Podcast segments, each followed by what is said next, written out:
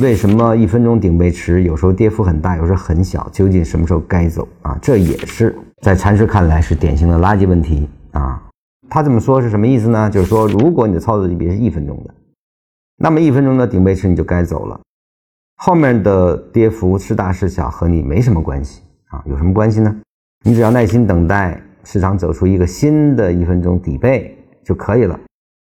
反之，如果你操作是月线的，那么一分钟顶背跟你也没什么关系啊，因为一分钟的顶背，只要不足以破坏这个月线结构啊，那你依然是可以不理会的嘛。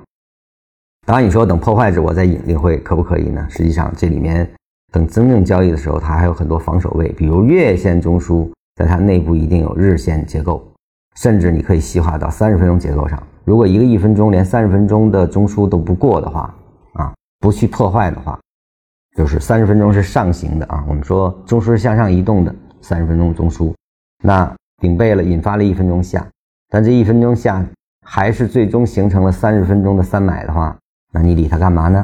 啊，在大级别下实际上是确实是无需理会。因此，如何防守啊？如何形成你的交易体系？你根据什么在进出？这才是。每一个当下需要考察的点啊，这个需要你来一开始就要安排好你的布局啊，你才能够知道你应该应对什么样子的运动。